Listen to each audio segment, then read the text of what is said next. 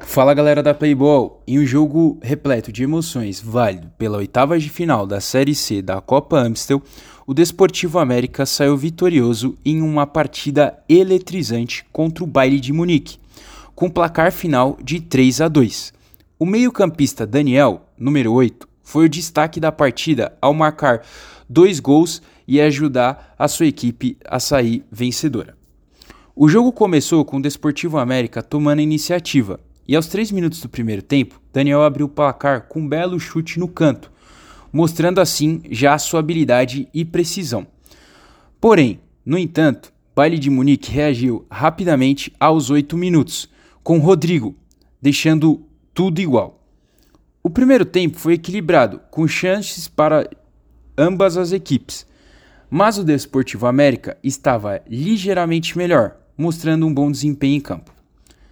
Já na segunda etapa, logo aos dois minutos, Daniel novamente balançou as redes em um belo chute, colocando o Desportivo América à frente do placar por 2 a 1.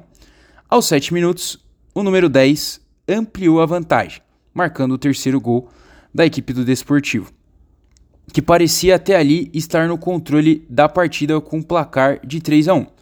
No entanto, o Baile de Munique não desistiu e ensaiou uma reação marcando seu segundo gol no final da partida. Apesar dos esforços da equipe adversária, o tempo foi insuficiente para buscar o empate, o que causou muita revolta dos jogadores do baile de Munique. Com placar final de 3 a 2 a favor do Desportivo América, a equipe, a equipe garantiu vaga nas quartas de final da Série C da Copa Amstel em uma partida muito emocionante e que é, deu vários indícios de que a equipe está muito forte e que também tem os seus jogadores muito entrosados.